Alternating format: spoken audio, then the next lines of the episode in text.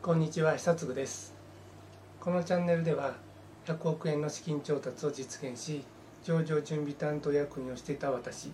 久嗣が上場を目指す経営者のために資金調達や上場準備や成功するための経営ノウハウを優しく丁寧に解説します。さらに学びたい方は上場を目指す経営者だけのオンラインサロンにご参加ください。このサロンでは誰も教えてくれない資金調達上場準備の実際や VC 金融機関に聞けないここだけの話ができる場所です。上場を目指す経営者たちだけが集いお互いを切磋琢磨し協力し合い上場を目指します。月1回のメンバー交流会勉強会や講演会無料相談などが受けられます。概要欄にリンクを貼っています。ご参加お待ちしております。会社の業務は事業部門とバックオフィス管理部門の2つに分けることができます。事業部門は会社の売上を伸ばすことを目的としバックオフィスは事業部門を支える業務。人事総務経理財務法務 IT などを担当しています。一般的にベンチャー企業では事業部門の比重が大きくなりバックオフィスを軽視する傾向があります。それはバックオフィスがコストセンターとも言われるように直接的に売り上げを生み出さず費用ばかりが積み上げられるからです。会社が小さいうちは売り上げを優先し極力経費を抑えたいと考えるのは当然です。バックオフィスの整備が後回しになるのはうなずけます。創業間もなくは仕方ないとしてもつまでもそういう状態では安定した経営はできません。急成長する事業を支えるバックオフィスがないと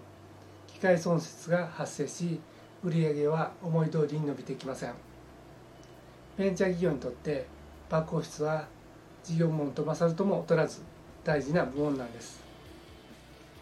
今回はベンチャー企業でのバックオフィスの整え方をテーマに話をします。今回の話ではバックオフィスが重要な理由。いつから整備すればいいのか。どのように始めるといいのかについて話をします。これらを知ることでバックオフィスがいかに大事であるかまたどのタイミングでどのように整備をしていけばいいのかが分かります。これであなたはベンチャー企業にとってベストなバックオフィスを構築することができるようになります。では参りましょう。まずはじめにバックオフィスが重要な理由について話をします。経営者一人で会社をスタートするケースも多いと思います。経営者の中には法律に詳しくない方もいらっしゃいます。社員を雇えば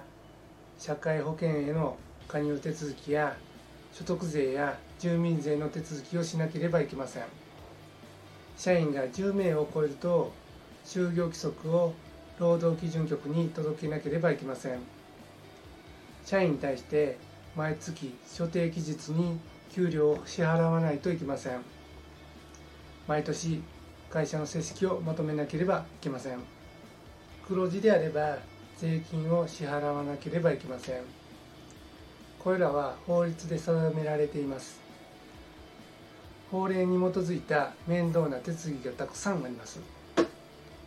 これら全てを経営者がやっていては事業は前に進みません。経営者が事業に専念するためにはバックオフィスは必要なんです。バックオフィスの整備が進むと会社の状況が整理されよく見えるようになります。経営者はそれらの情報に容易にアクセスできるようになります。バックオフィスを整えるということで銀行借り入れや M&A のバリエーションに対してプラスにも働きます。すなわち得られるメリットも多くあるということです。次にいつから整備をすればいいのかについて話をします。創業間もなくはそれほどバックオフィス業務が多いわけではないので経営者自身であったり営業マンが手すきの時に対処してもいいでしょう。しかしいつまでもそういう状況ではよくありません。ではいつからバックオフィスを整備始めればいいんでしょうか。一概には言えませんが目安としてはある程度事業が軌道に乗った時すなわち採用活動に力を入れ始めた時期。具体的には社員が10名程度になる時期かと思います。社員を採用するにあたっていろいろな手続きが必要ですからバックオフィスが脆弱では採用もおぼつきませんし自信を持って受け入れることもできません。はじめは1名のスタッフから始めるといいでしょう。社員でもいいですしパートや派遣社員でも業務のボリュームに合わせて選択すればいいと思います。ただしそもそもバックオフィスの人材の流動性はそれほど高くないですしましてやベンチャー企業だと採用に結構苦労することは覚悟しておいた方がいいです。次にどのように進めるといいかについて話をします。はじめは1名設置するといいでしょう。社員でもいいですしパートや派遣社員でもいいと思います。しかし事業が伸びていくと1名では対応できなくなります。もちろん2人目を採用してもいいんですが採用に苦労するので採用も視野に入れながら外部委託やクラウドサービスなどを検討するといいでしょう。バックオフィスの業務は業務内容が一般化されています。そのため外部業者にアウトソーシングしやすいんです。初めのうちは業務ボリュームもそれほど多くないので社内に抱える人材は最小限にして外部委託を考えるというのも一つの考え方です。経理や本など専門知識が必要な業務は業務ボリュームを踏まえながら少しずつ社内に取り組めるようにしてもいいでしょう。また外部委託するよりも手軽にできるのが各種クラウドサービスを利用する方法です。最近ではバックオフィス業務を効率化するためのさまざまなサービスがあるのでうまく活用して業務の効率化を進めることもできます。いずれにしても費用対効果を正確に把握することが大事です。単純なコスト比較だけでなく業務効率の向上やサービス品質の向上といった要素も考えた方がいいです。いかがだったでしょうか？今回はベンチャー企業でのバックオフィスの整え方をテーマに話をしました。今回の話をまとめるとバックオフィスの重要な理由は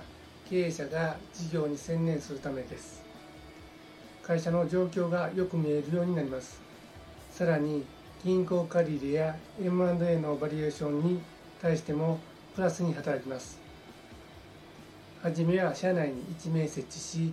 外部委託やクラウドサービスなどを活用するといいです。これらを知ることでバックオフィスがいかに大事であるかまたどのタイミングでどのように整備をしていけばいいかが分かったと思います。これであなたはベンチャー企業にとってベストなバックオフィスを構築することができるようになります。どうもありがとうございました。さらに学びたい方は上場を目指す経営者だけのオンラインサロンにご参加ください。